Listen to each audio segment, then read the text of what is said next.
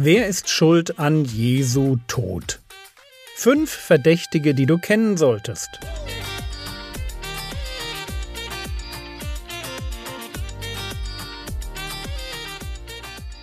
Theologie, die dich im Glauben wachsen lässt, nachfolge praktisch dein geistlicher Impuls für den Tag.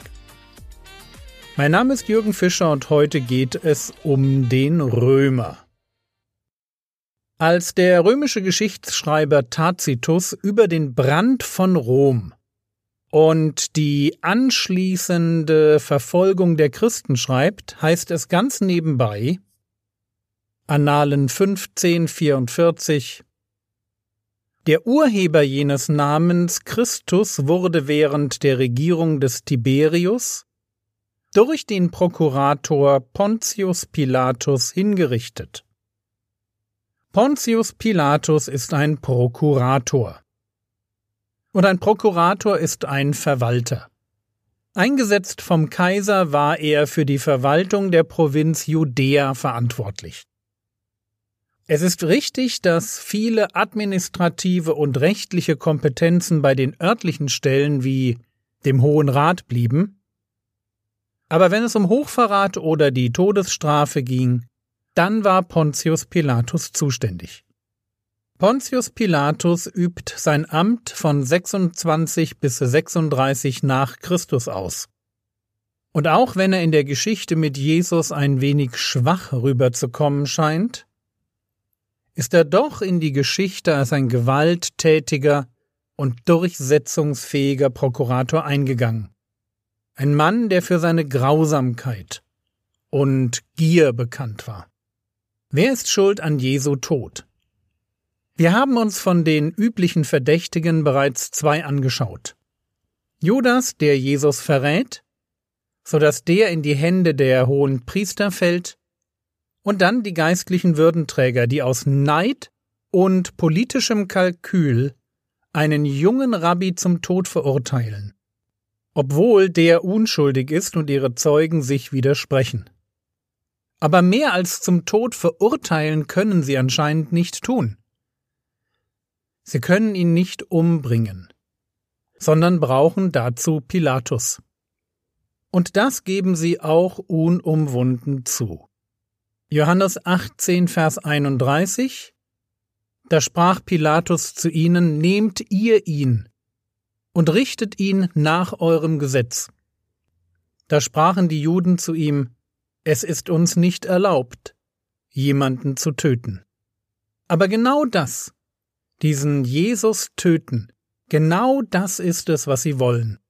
Und so bekommt Pilatus Karfreitag ganz früh ein Problem. Vor ihm stehen die geistlichen Würdenträger und präsentieren ihm einen Aufrührer.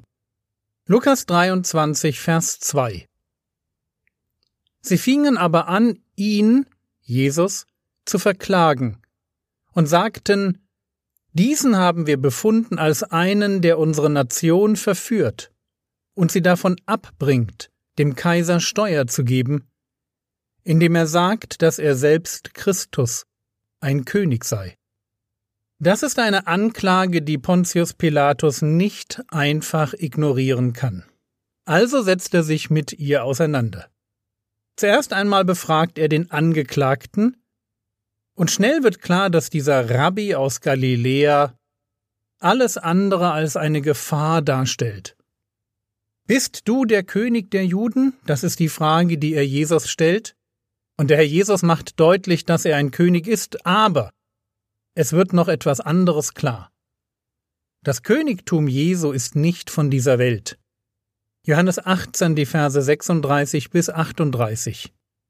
Jesus antwortete, Mein Reich ist nicht von dieser Welt. Wenn mein Reich von dieser Welt wäre, so hätten meine Diener gekämpft, damit ich den Juden nicht überliefert würde.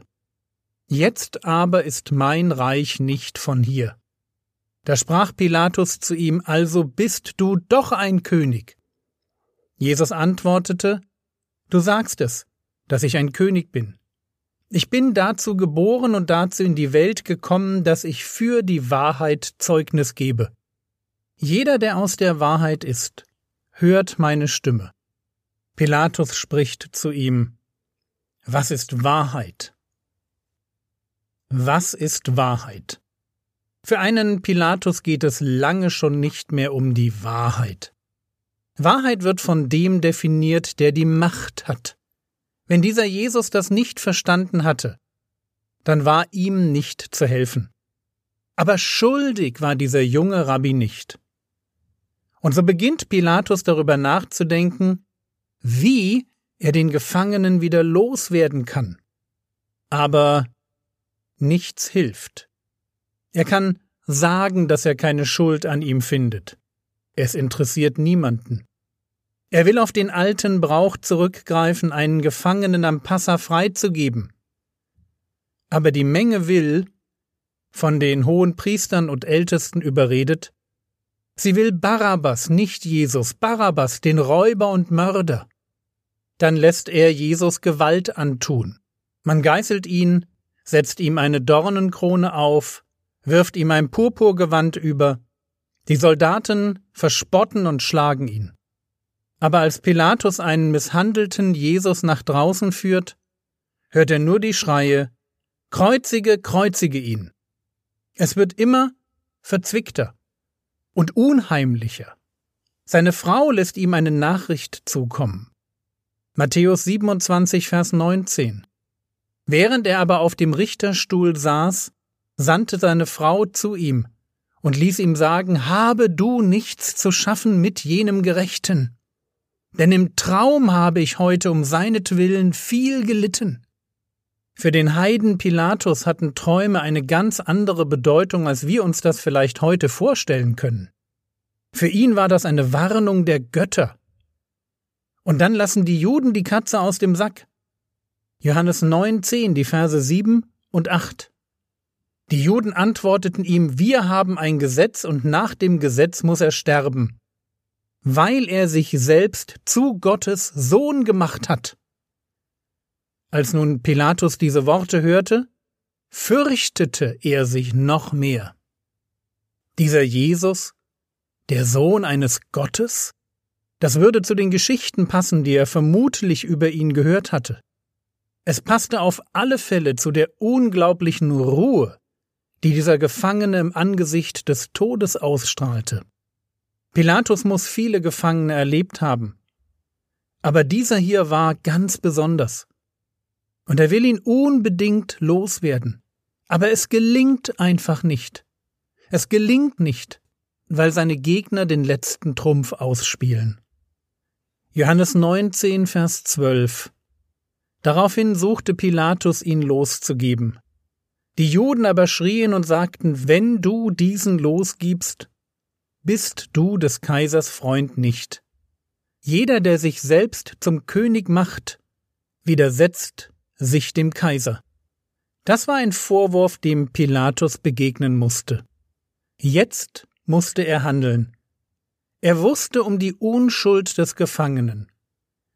Er kannte die Motive seiner Gegner und hat doch mehr Angst davor, dass ein Tumult ausbricht und er dem Kaiser erklären muss, wie das sein kann, dass er einen Mann, der sich für den König der Juden hält, nicht hinrichten lässt. Es ist eine Mischung aus Angst vor einem Aufstand, dem Wunsch der Menge einen Gefallen zu tun und das realpolitische Kalkül, dass niemand es wert ist, seine Position als Statthalter zu gefährden. Diese Mischung lässt ihn Jesus verurteilen, abführen und durch seine Soldaten hinrichten. Wer ist schuld an Jesu Tod? Es mag sein, dass, wie Jesus es ausdrückt, der Hohe Rat größere Sünde hat als Pilatus der Prokurator. Aber ohne Schuld ist Pontius Pilatus definitiv nicht. Er wusste genug, war gewarnt und dann eben doch nicht bereit, für die Wahrheit einzustehen.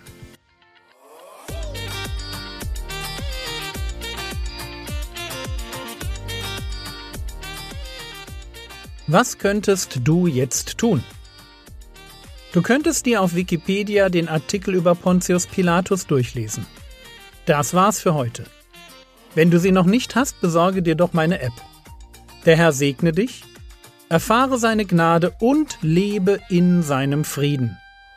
Amen.